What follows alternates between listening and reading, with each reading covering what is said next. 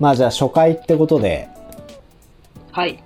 やっぱポッドキャストを始めるにあたって、うん。え今回は、ポッドキャストとかまあラジオっていうテーマで喋ってみたいなと思うわけですけど、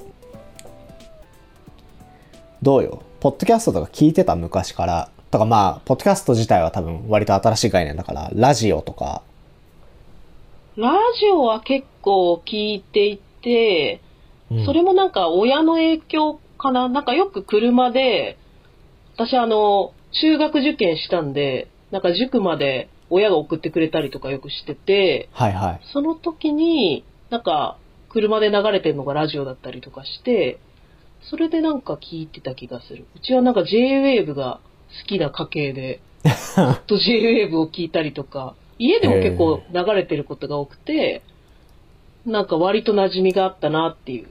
あ、本当家で流れるってそれどういうタイミングで聞くの聞くというか流してんのへえ、でもなんか朝ごはん食べ終わった後につけてるとか、あんまりテレビはつけてなかったかもな。なんか何でもない時間みたいな時は。あ、じゃあそれは、こう、バックグラウンド的な感じそれともみんなで一生懸命聞いてんのそのラいジや、オ。バックグラウンド的な感じで。あ、そういうことね。そうそうそうそう。なんか作業、作業用 BGM として。はいはいはい。うん。なんか印象に残ってる番組とかあるそうだな。なんか J-Wave だとやっぱ朝の番組、今も続いてるけど別所哲也さんがやってる番組があって、それはなんか割とずっと聞いてたりとかしたかな。なんかまあ普通に、普通のラジオなんだけど、J-Wave 自体がもうめちゃくちゃおしゃれな音楽かけたりとか、喋、り手がめちゃめちゃ洗練されてかっこいいとか、なんかそういうのがあったり、あー夕方がすごい好きだったのが、あれだな、グルーブラインってラジオがあって、知らないかな。知らない。なんかピストン西沢と秀島文香っていうペアが、うん。あの、ラジオ二人でやってて男女で。まあそれがもう最高に面白くて、あの弟とかとめちゃくちゃハマってたなっていう。へそうそうそうそえ。う。え、それが夕方のラジオそれは夕方のラジオ。それは多分その塾の送り迎えの時とかに聞いてたのかな、多分。あーなるほどね。なんかそれですごい好きだった気がする。確かに塾の送り迎えとかってなると結構時間帯もいつも一緒だもんね。その、聞そくう時そう間ってそういうのそうが。そうそうそう。うんうんうんだったなうん。へえーセバーはなんか洒聞落いてるねてたのいや、俺子供の頃は全くラジオを聞く習慣なくて、おー。だからほんと中高時代とかもほとんど聞いたことなかった気がする。あ、そうなんだ。で、それがね、なんでかなって考えたら、なんかシンプルに電波が届かないというか、そうなのそんなとこあるんだ。そう、実家がすごい山奥にあって、うーん。もうほんと家の窓からの景色山しか見えないみたいな実家なのよ。うんうんうんうだんか。らそのせいなのか何なのか、ちょっと今考えてもよくわかんないんだけど、ラジオ全然聞けなくて、なんか、へやっぱそれこそ学生時代ってさ、好きなアーティストのラジオとか聞きたいなって思うことはあったのよ。ー、うんうんうんうん。とかなんかモーニング娘。の新曲が矢口の「オールナイトニッポン」で初披露とかっていうのもあったから、うん。こう聞こうと思って何回か試みたことはあったんだけど、うん。なんかどんだけやってもちゃんと聞けなくて、なんかもう雑音しか入ってこないみたいな。あ、そうなんだ。そんな場所があるんだね。だから、そう全然聞いたことなくて、まあわかんない。俺のチューニングの問題なのかもしれないいけや、わど。かんないけど。いや、確かに私は東京だからなんか結構恵まれた環境にいたのかもしれない。そうだよね。結構チャンネルもいろいろあったし。うん。そうそう。だからなんか全然聞いた記憶ないくて、でで、なんか逆に一個すげえそれで嫌な思い出があって、うん。なんか俺高校1年生か2年生の時に、なんかね、ラジオに関するアンケートを書かなきゃいけない時があって、うん。 なんかうちの学校って中高一貫校だったんだけど、うん。中学生、中学3年生が高校に進学するにあたって、一応形式上卒業プロジェクトみたいなやつをやらなきゃいけなかったのよ。うん。うん。だからその1、2個下の代の子たちの卒業プロジェクトで、なんかラジオについて書きたいって言ってる子がいて、うん。うん。で、その子のそのデータとして利用するために、なんか高校生も含めてみんなそのアンケートに協力しようみたいな時があって、うんうんうんうん。で、なんか配られて書いたんだけど、そのもう第1問があなたはラジオを聞きますか聞きませんかみたいなやつなのよ。おだからー。もう俺は聞きませんを選んで、うんうん。で、そうすると問い2が、聞かない人はその理由を教えてくださいみたいなやつだったのね。うんうんだからもうシンプルに、電波が届かないからみたいなことを書いうん。て、うん提出した。ら、もう担任にブチギレられて、 うんなんでなんか、なんかよくわかんないけど、多分ふざけて書いたと思われたのかなんかわかんないけど、うーん。なんか、ラジオの電波っていうのは日本中どこでも届くようになってるんですとかって言われて、へえ。で、なんか、中学生がこんな一生懸命やってるのに、それを踏みにじるのか、お前はみたいな感じでめちゃくちゃキレられ て、すげえ憤慨したっていう記憶があるんだよね。そうなんだ。なんか、チャンネルによるのかもね。聞こえるチャンネルもあるのかね。あ、もまあ、ししてかもね。うん。あとなんかそのチューニングも本当なんつうのこなうんかやりづらかったよね、昔は。そう、ぐりぐり一生懸命回して、そうそうそう。数字を合わせてみたいなやつだった から、数字もど、どこで知るのって感じだしね。81.3とか何それって感じだし。いや、そうそうそうそう。そう。確かに。へえ。でも本当はそうだよね。ラジオってなんかよく言われてたけど、その災害の時もうん。みんながちゃんと聞けて安全を確保するみたいな。まあ確かにね。なんかメディアだから確かにそうあるべきだ と思うんだけど まあ。確かに。じゃあそう考えたら俺のチューニングが悪かっただけなのかなわかんない。その、チャンネルの問題だったのか、でも、そういう場所もなんかあり得る気もするけどな、普通に。だようね。ん。な、多分担任はよくわかんない。なんか、ラジオいや、う。そう、だから俺本当に さ、それこそその、モーニング娘。のそうだ We Are Live っていう歌が、うん。矢口のオールナイトニッポンで初披露だったんだけど、それどうしても聞きたくて、うん。めちゃくちゃ頑張ってチューニングしたのよ。うんうんうん。で、そしたらなんかなんとなく矢口の声は聞こえるかもぐらいな感じで聞くことができて、で、それ MD だか当時カセットテープだかわかんないけど録音してさ、うん。あの新曲だから。うんうん。なんだけどこう聞き返したらなんか別のチャンネルの音とかも混ざってんだよね。あー、なんか混戦しちゃってるんだね。そう。だからなんかそうだ We Are Live ってただでさえさ、ちょっともうわかるかわかんないけど感想で突然ロシア民謡みたいなのが流れたりさ、そうだっけなんかもうどんな曲だかわかんないから、で、ましてそれが新曲初披露の放映だったから、うん。なんかもうどこまでが本当の新曲で、どこからがその別の曲のが混ざってる音なのか全然わかんなくて。うん。でもその状態でしばらく一生懸命何回も聴いてたのとかすごい覚えてる。わ、懐かしい。昔はでもそうだったかも。好きなアーティストとかがいて、うん。それがなんか深夜とかに番組のやりますみたいな感じで、で、そこで新曲発表しますみたいなのがあって、そうそう。なんかテープとかに録音したもんね。なんうか、ん一生懸命。そういう時で、期だよね何回もそれ聞いた気がする。そうそうそうそあー、それ懐かしいな。う。うん。いや、でもそんな困難な場所があったんだなって。なんか確かにそういうとこ住んでたら、東京出たいってなるなって今思ったわ。いや別にラジオ聴くために東京出たわけじゃないいかや、ら、わかんないけど。 なんか、なんかその、そんな差があるんだなっていう発う見。ん、地域差はあるかもね。うん。あ、まあでもわかんない。その俺と同じ地域に住んでる担任がそうやってブチ切れるぐらいだから、まあ特に俺の実家が特殊だったかもしれない。うん。なるほどね。そう。で、まあこれ和子と一緒だけど、そこから大学入って、ラジオを、なんか作る側みたいなことをちょっとやったうん。じゃん。うん。そう、そこでなんかちょっとラジオっていうものに興味は持ったっていうのはあるかな。だからなんか俺の中であれがラジオっていう概念との出会いだったかもしれない。えー不思議かも。なんか、あのサークルってまあ、いろいろできるサークルで、うん。まあ、ラジオもできたし、PA とかもできたけど、じゃあ、なんか、そ、そんなにラジオが魅力的で入ってたのか、な、なんで入ったんだろうっていう疑問 が。あ、俺がってことそうそうそいう。や、俺はね、なんか高校時代の夢がアナウンサーになることだったのよ。あー、なるほど。だから、まあ大学入ってサークルを探すってなった時に、うんうん。なんか、ラジオやってますっていうサークル見つけて、うんうんうん、割とその夢へのマイルストーンとしてはベストかなと思って、ああなるほどっていう理由だった。だから別にラジオがっていうよりは、その電波に自分の声を乗せて話をするっていうことが、学生ながらできるっていうのはすごくいいことだなと思って。あ、確かに。あ、じゃあ話すのが好きだったんだ。まあそうだね、そうかもね。うーん。あなるほどね。うん。 あ、じゃああの時がラジオの出会いで。なんかその時からもうおしゃべりはなんかできてた感じがするけど、いや、そんなこと全くないけなどんねと。なくなんか方上手言だならけだ方だっったたけ気どがする。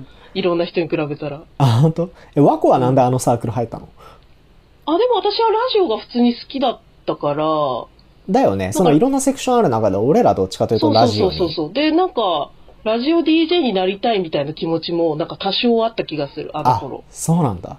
そうそう。で、ラジオのサークルあるって言って、いいじゃんっていうことで入ったから、割とこう純粋な気持ちでそうだね。入ってるかも。えそれはやっぱりその J-Wave とかの影響でってことそうそうそう、JWAVE の影響だなぁなんであんな好きだったんだろうななんか、よく言うけど、こう、近いメディアの感じがしたというか、寄り添ってくれる、なんか悩みをすごい聞いてくれる番組とかも結構いろいろあったし、なんかそういうのが、なんかよ、好きだったのかもしれないな。へいや、そう、そういえばなんか昔、私小学校の時、金八先生とか見てて、え。うん。金八がすごい生徒救うの見て、わあ、私先生になりたいなって思ったことあったから、なんか誰 かを、なんか助けるってことに、あー割なるとほこどうね魅力を感じてるのかもしれなくて、はいはい。そう、それがなんかラジオって結構いろんなお便りみたいのが来て、なんかこう悩みに答えて、なんか割とこう、人の悩みの答えなんだけど、割と自分も前向きに見る、なるみたいな、割とそういう要素があったりして、なんかこう、憧れたのかもしれないっていう、あ、なるほどね。そうそうそうそうそう。でもなんか確かにもともとそのラジオのイメージってそっちだった気がする。うん。なんかよくわかんない癒し系の声のお姉さんとかが、リスナーの悩みに答えるみたいな、うんうんうんうん。はがき募集してみたいなうんうんうんうん。イメージはあるよね。そうね。うん。最近はどうよラジオとか聞いてるまだ。最近は、うーん、なんか、ラジコができたんで、だいぶあの、聞きやすくなって、ああ、そうだね。そう。それで、なんか通勤の時に、朝ちょっと JWAVE 聞いてとか、あとはあの、昼は11時ぐらいからなんかジェーンスーさんのラジオがやってるんで、おお。それはなんか、録音のやつを聞いてるかも。なんか今ラジコってこう、なんだろうな、別の時間あ、過去のやつが聞けるはいはい。みたいアーカイなブみやつたいながあって、そうそうそう、うんそれで聞いたりとか、してるかなあとは、普通にバラエティ系だとなんか有吉のサンデーナイトドリーマーっていうやつとかうん。聞いてるかも。ポッドキャストだとジェーンスーさんのやつ、他にも聞いてたりとかって感じそかれな。なんか別物なのジェーン・スーさんのポッドキャストの番組とラジオの番組は。そう、別、ああ、そうなんだ。うん、別のやつ。へえ。うん。もう聞いてるかなそうね、でもなんか、YouTube が出てきて、なんかラジオ聞く時間が多少減った気もする。ああ、まなあんかでも YouTube だそうらだだよらね。見ちゃったりしてるかも。はいはいはい。うんそういえばなんか、そっちで聞くのそっちで日本語の聞くのか、なんかカナダのやつ聞くのか。あ、まあ両方だけど、なんか俺もともとそのだからポッドキャストも全然聞く習慣なくて、うんうん。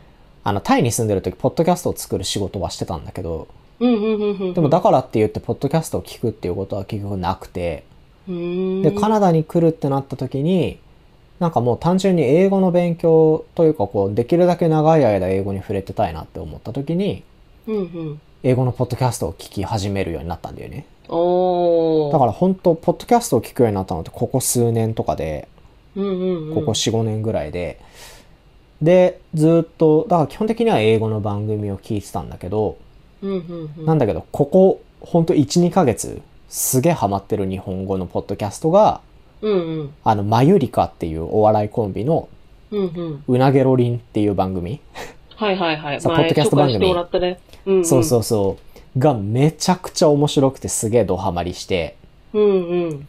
俺が知った時点でもうちょうどエピソード100個ぐらいあったんだけど、うん。全部一から順番に聞いていって、うん。もう追いついたっていう。おー、早っ。そう。で、もうマユリカのファンクラブみたいなやつにも入っちゃって、 やば。めっちゃファンじゃん。めちゃくちゃファンになってる。だってなんとなくあんまり、あいやまあ私もテレビ見てないせいかもしれないけど、よく知らないけどね、マユリカさんって。そう、俺も全然正直知らなくて、うん。えっ、と、マユリカの坂本さんっていう一人の人が、モーニング娘。の大ファンなのよ。ああ。で、モーニング娘。のメンバーが、その、うなげろりんの100回目にゲストとしてスタジオに来たんだよね。うん。っていうので初めて知って、うんうんうんうんその番組の存在も、マユリカの存在もそこで初めて知って、うんうん。で、めちゃくちゃ面白いじゃねえかってなって、うんうんうんうん。一から聞き直し、もうすっかりマユリカのファンになっちゃったっていう。確かにあの二人はなんか、漫才師なのかな、きっと。あ、そうそうそなんか会話のテンポが気持ちいいよね、聞いてて。う。うん。うん。で、あの、キャラもあとなんかはっきりしてるっていうか、全然違うキャラクターだよね、二人が。確かに。なんかそれも対比が面白くて。そうなんだよなんね。か、面白かった気がする。なんか全然知らない人だったけど、普通にその、ポッドキャストだけで面白かったなっていう、うんうんううん。ん、気がする。面白いのよ。 うん。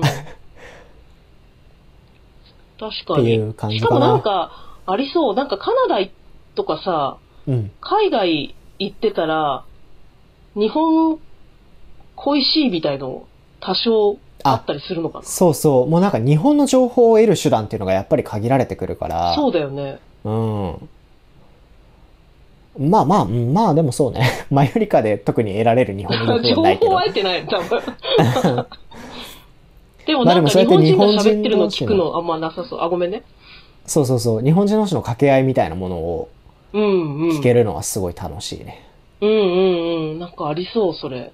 そう、ただもう本当にうなげろりんに関しては面白すぎて、なんか、普通にこう散歩中とか、通勤中とか、買い物中とかも聞いてるんだけど、うんんもう一人でスーパーのど真ん中で吹き出したりしちゃう から、それ結構危険だなと思って。そうね。 うん。っていうのはあるけどね。確かに。いやー、なんかその、今私がその、なんか日本恋しいみたいので聞くんじゃないかみたいな話をしたけど、うん。そういえば私受験生の時とかもラジオ聞いてて、ほなんかそれこそラ、なんか、夜に勉強しなかった受験の時とかっう。て。するする。なんか親が寝静まった後もちょっと勉強してみたいな。そんなにまあでもなんかそういうイメージはある。俺はあんまやってないけど。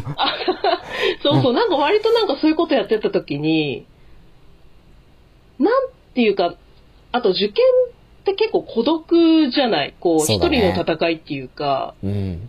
で、ずっとなんかお落ちるかもしれないし、受かるかもしれないって状態がなんか1年ぐらい続くってやつで、確かに。特に俺ら浪人してるからね。そうそうそう、まあ浪人の時も聞いてたかも。うんなんかその時になんか夜もラジオはやってて、なんか人の声がするってのが、なんか結構安心してた気がする。はいはいはい。なんかそれも、それめっちゃなんかラジオの良さだなって思ってたな。でもなんかそれすごい、本当にそういうイメージ。ラジオって深夜に受験生が一人で聞いてるイメージ。そうそうそうそう。だからなんかかなりこう近く感じちゃうんだよね。パーソナリティとかを。 ああ、なるほどね。うん。そうね。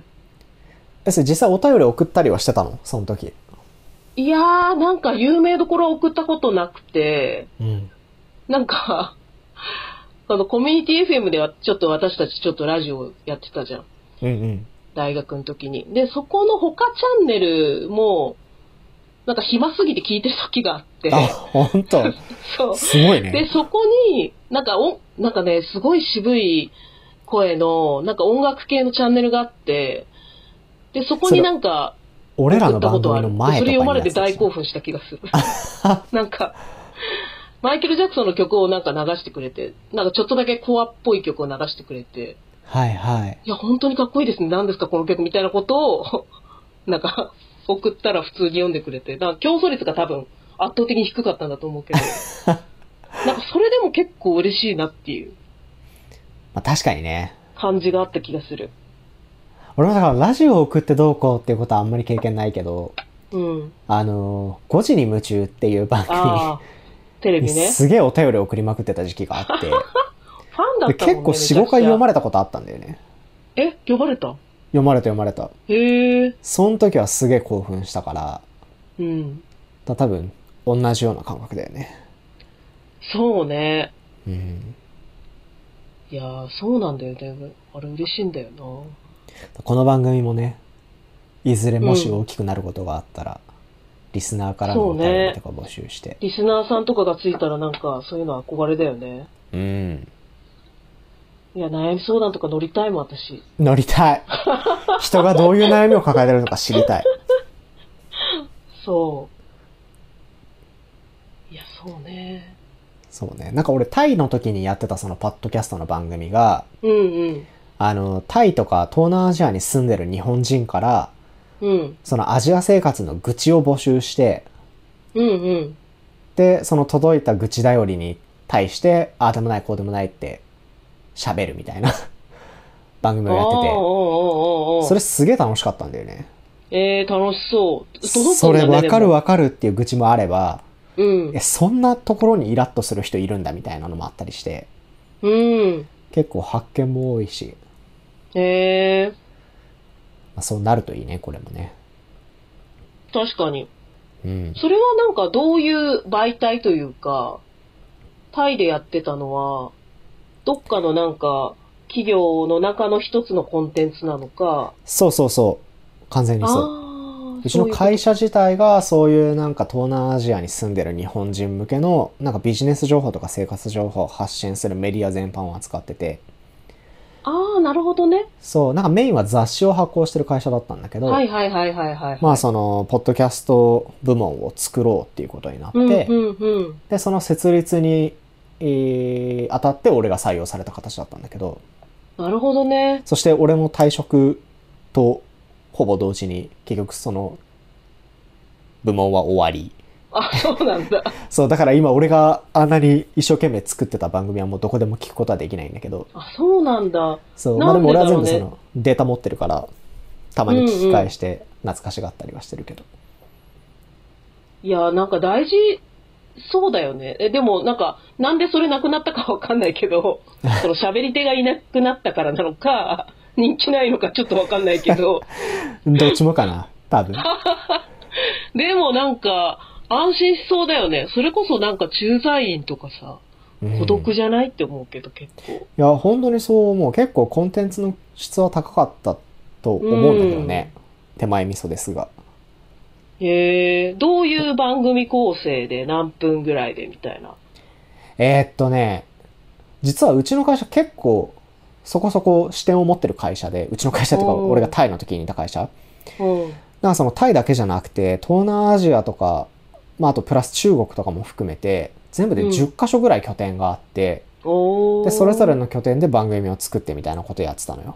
おーいいで、ね。全部ガッチャンコしてタイムラインを作ってる感じだったんだけど、へえ。タイで作ってる番組だけでも8個9個ぐらい週にあって、あ、そんなにやってるんだ。そうそう。だから、まあ本当タイ語講座みたいな番組もあったしああ、ああああ。そういう愚痴を募集するような番組もあれば、うんうんうんあと、はタイの不動産会社の方にスポンサーになってもらって、うん、まあ、スポンサー兼スピーカーになってもらって、そのうんタイの不動産投資について解説してもらう番組とかへえ、もやってたね。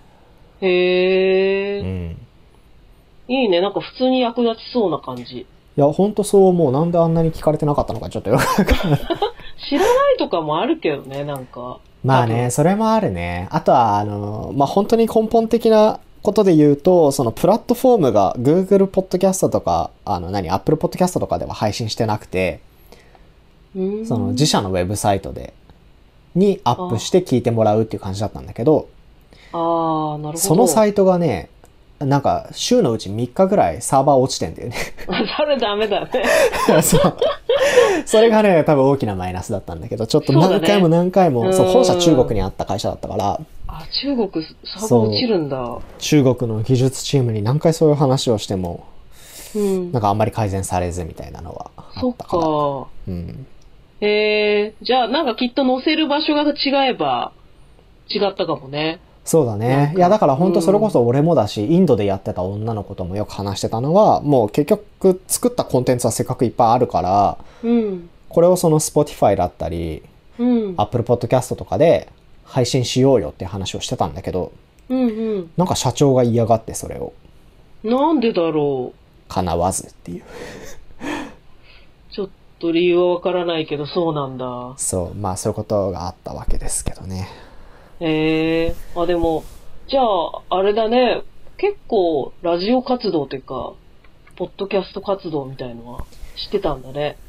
まあ、そうだね。いや、期間としてはそんな長くないけどね。ちょうど2年ぐらいだけど、うんうんうん。まあでもその2年間はそれで飯食ってたわけだから、あ、そっっていうか。それを会社員としてやってたってことか。そうそうそう、それで金もらってた、なぜか。ああ、すごいじゃん。プ ロそのう、そうそう。プロじゃん。そうなのよ。いやで、実は今回和子とこうやってポッドキャストを始めたいなって思ったのも、その当時のタイの番組を、もう本当、うん。だからもう6、7年前とかの番組を久々に聞いてみたらすげえ面白くて、 うーん。あの、面白いってその番組の質として面白いとかっていううーのだけじゃなくて、なんかシンプルに自分が7、8年に前に喋った言葉っていうのを、うん。こうやって聞けるって楽しいなと思って、うんうんうん。で、またそういうことやりたいなと思って、声をかけたわけなので。いやー、ありがたい。なんか、最近ちょうど暇してたんで。 暇してたんでっていう。 なんかね、発信する機会ってなかなかないから、なんかう、一つできるのは嬉しいなと思って。ね。いや、だし、和子も多分そういうの絶対好きな人だなとは思ったから、うんなんかノート、ノートノーツなんだっけノーツなんかそういうブログみたいなやつ。ああ、そうね。たまにやるやつね。うん。とかもでもね、初めてやってるってことは、何か発信してそれを形に残すっていうのは、いいよねって思ってくれる人かなと思ったから。うんうんうんうん。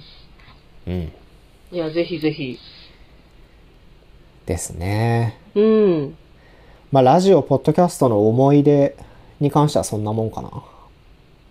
そうね。思い出で言うとそうね。うん。うん。そうで、実はこの番組まだこれを今1回目撮ってる時点で、番組のタイトルとかが何も決まってないから、うん。ちょっとそれを今決めたいなと思うんだけど、はい。もうこれが決まんないとね、配信もできないからね。そう、そうね。うん。なんてそタのイト番ル組がい名いの決かまなったら、なんかその番組名っぽいメールアドレスを、なんか Gmail とかで作って、あ、募集して。そう。で、かつ、まあ、それで、あの、アカウント作って配信しようかなと思ってうんるうから、っん。ていう感じなんだけど、なんかありますいや、でもなんかちょっと考えてたんだよね。お、あなりんかがた何い。がいいんだろうな、みたいな。うん。でも一番シンプルなのだと、もう私たちの名前を取った、はいはい。まあ、セバワコ語りとかが、シンプルでいいなって思ったんだけど、うんうん。でもなんかこう、もっとアイデンティティ出る系でもいいのかなと思って。なんか私たちってちょっと特殊っていうか、特殊っていうかってい うか、セバでカナダに住んでて、うん、私は日本に住んでてって、なんか案外こうない組み合わせでもああーるまなあっていうのもそあるし、うんまああと大学の同級生だなとか、そこがもうずっと長く仲良くやれてるってこととか、そうもうだね。面白い、ね、個性だなと思うし、なんかそういう、本当はなんか引っかかりがあるような名前にしたいなと思うんだけど、なんかセバの方ではあるかな。いや、俺もなんか、若干考えたのは、その、本当に全く一緒で、セバワコ系か、うんうん。全然違う。まあいや、だから本当に同じことしか考えてないんだけど。あ、そうだよね。で も、そうなるよね。なんか、そう。何がいいんだろうね。その、タイのやつはなんていう名前だったのえっと、あんま番言わ組ない方がいい名で言うと、うん例えばその愚痴を募集する番組は愚痴っていいともとか、ああ、わかりやすいやつね。そう、不動産系あーはいいね対不動産の基礎知識とかもなんか本当にそうういう、んうんうん。ああ、なるほあど。の、特にあんまりひねりはないやつだった。でもそうだよね。どういう番組ですよっていうさ、わかりやすいやつが本当はいいよね。そう、それはそう思う。だからなんかセバ箱って俺らがなんか有名人とかある程度ブランドを持ってる人間だったらありかもしれないけどさ、誰だよって感じじゃん。てかまあまず誰ってか、名前として認識されるかどうかすら怪しいレベルじゃん。そうなのよね。私たちの友達がギリ見つけるぐら い。そうそうそう。って考えたらなんか内容にある程度即したものがいいのかなとも思うけど、まあでも内容って何も決めてないんだよね、俺ら。そうなのよね。なんほんかと、ただ毎回テーマを決めて好きに喋りましょうぐらいだから、そう。そうなんだよね。そう、ただまあなんかあの、この間、ちょっと軽い打ち合わせの時に話したけど、うん。なんか俺の中でイメージしてるのは、本当にもう全然ノー台本で、うん。別に、なんつうの、話横道それまくって OK だし、うん。結論出す必要もないし、みたいな番組にしたいなと思っててうんう、んうん。で、それってイメージとしてはなんかほんと終電逃した後の、ファミレスとかで始発を待ってる間のああ。会話みたいな雰囲気にしたいのよ。あで、なんか始発待ちとかさ、あ。かっこいいやん。終電後とか、なんかそういう系でもいいのかなとはちょっと思ってた。いいね。なんかそれをもうちょっとこいいんうじ、ブラッシュアップして、番組名っぽい感じにして。確かに。終電後ファミレスにてみたいなね。うーん。いや、だって、いや、思う、思うけどっていうか、なんか最近さ、もうめちゃくちゃファミレスにハマってて、あなんかサイゼ、まあサイゼ飲みが流行ってんだけど、日本では。あ。あ、そうなの景気悪いんだね、本当に。なんかね、その、会社の近くにサイゼあるんだけど、そこから本当に嬉しそうにね、おじさんとおばさんが出てくるわけよ。ああ。あの、、サラリーマンのね。はいはい。で、私たちも嬉しそうにそこに行くわけなんだ けど、なんか、1000円ぐらいで飲めてしの、飲めてご飯も食べれて幸せになれるわけよね。で、なんか会話も、なんか居酒屋より弾んでる気がして、あ、そうなの何が違うなのんかね、いや、何が違うんだろう。なんか、ファミレスってこう、語りやすいのかな何なんだろうね。なんかそういう気がしてて、なんか居酒屋だと、まあ3000、4000円かかって、うん。なんかファミレスとなんか会話の内容が違う気がするんだけど、なんかすごくこう、私たちの今の会話はファミレス的だなっていう、そあこは本感当じてます。あの、あれいいんじそうゃないファミレなんス。か、なんか、いいかもね。うん。ファミレス。ファミレス要素入れたいね、じゃあ。ファミレス要素入れたいです。ダベリとかね。うんうんうんうん。で、まあ年齢も結構特徴的なんで、ん年齢も入れてもいいのかなっていう。ああ、そうね。いやでもそう考えるとさ、ちょうど私たちさ、36歳人生これからっていうさ、はいはい。あのタイトルと一緒なんだなと思って。あ、何それ俺それ知え、らない This。is Us の放題知らないああ、そんな放題なのあやばくないはいはい、でもなんか言われてみれば見たことあるかも。全然見たいと思わないタイトルだよね。え、でも This is 36 Us は This is Us で残ってるよね。そう、This is Us は This is Us ってあって、副題が36歳人生これからで、はいはい。なんでそんなの付け足しちゃった一切クのリックしたいと思わなかったもん。でしょうね。あ、でもまさにその36歳っていう、30代中頃。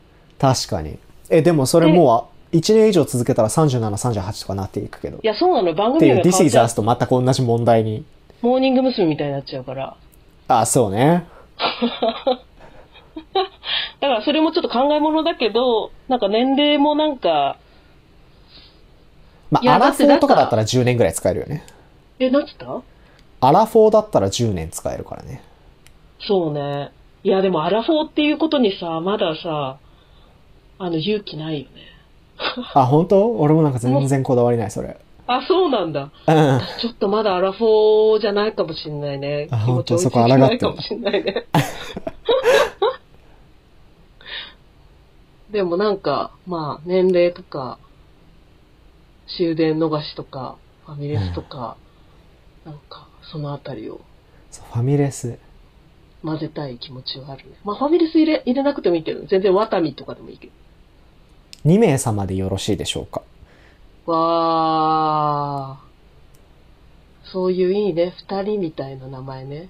タイトル感ない。いいんじゃない2名様禁煙席ご案内します。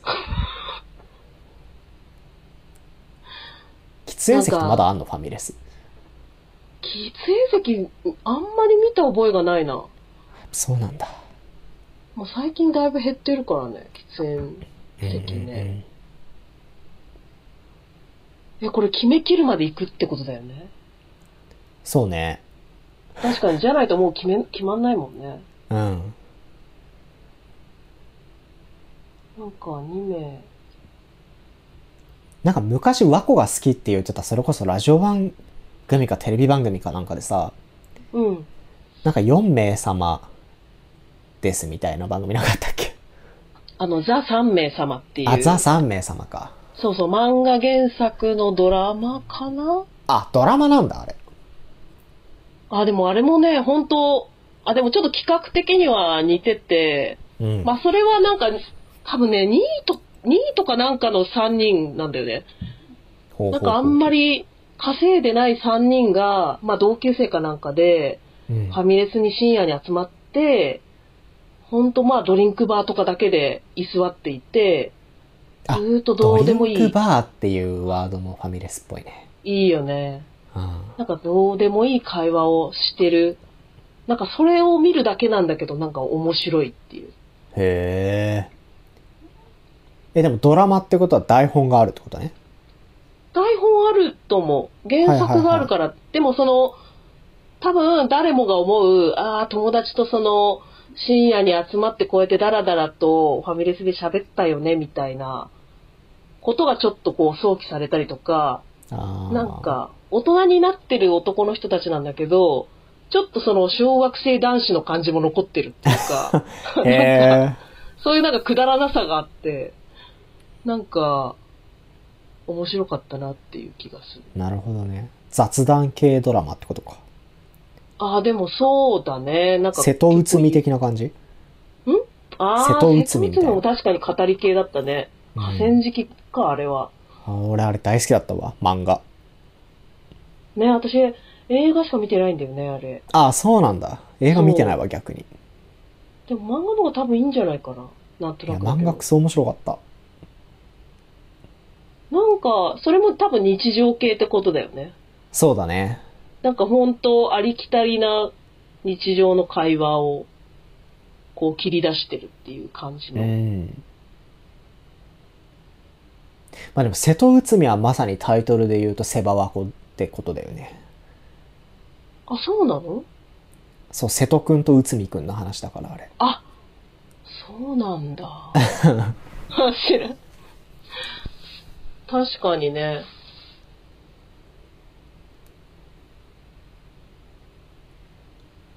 それもありなのか。うーん、もうありだし、なんか、どうなんだろう。その、ポッドキャストに乗るときって、うん。タイトルしか乗らないものなのかな。ああ、今ちょっと見てみようか、Apple Podcast。なんか、それによっても。あ、まあタイトルと、だからその何、アイコンみたいなやつ。そっか、じゃあそこでだ、大体のことは伝えなきゃいけないんだね。そうだね。じゃあタイトルにやっぱ入れておきたいね、ちゃんと。うセんバ ワコだと、誰もたどり着けない可能性。確かに。まあ誰をたどり着かせようとしてるのかもちょっとよくわかんないけ どね。でもなんか似た系統の人を聞いてもらったら嬉しいよね、なんか。雑談私たち系。の友達になり得そうなああ、そうだね。感じの人確かに確かに。そうだね。いや、あとだだかかららもうさっき、お、なんつったなんか長すぎても表示がそう途だよ切れちゃうね。かもしれないから、多分多くて10文字ぐらいの方がいいのかもね。 10文字。うん。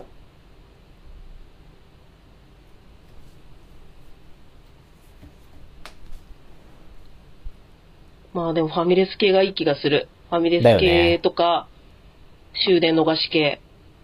うん。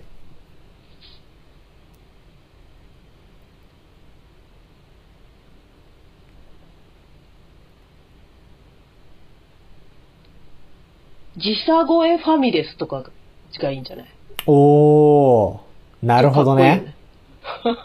確かに。おってなるかもね。なんか世界時差観も、世界、ち国違うねって感じも出るし。確かに。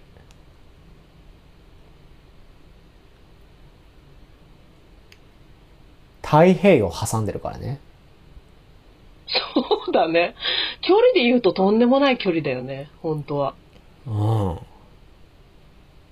でも今なんかちょっとファミレスの気持ちで喋ってるもんね。うんうんうん。わかる。まあ俺は一人で酒飲んでるけど。私、イロハス飲んでるけど。いいんじゃない時差超えファミレス。時差ファミ。なんか略しやすいのもいいよね。時差、時差、時ファ。時差ファ時ミ。差ファミ。時差超えファミレス。うん。時差超え。時差超えって正しい日本語かわからんけどね。うん、まあでも意味はわかるよね。うん、なんか、それっぽいよね。 うん。いいんじゃないじゃあそれでいきましょう。時差超えファミレス。素晴らしい。じゃああんなとこですか。エピソード1。はは無い。事、タイトルも決まって。はい。あ、しかもちょうど今40分ぐらいだよ。ああ、想定通りすごくないね。このタイムマネすジメント。ごい。じゃあ、まあそんなとこで、はい。時差超えファミレス、今後ともよろしくお願いします。お願いします。はーい。じゃあ、さよなら。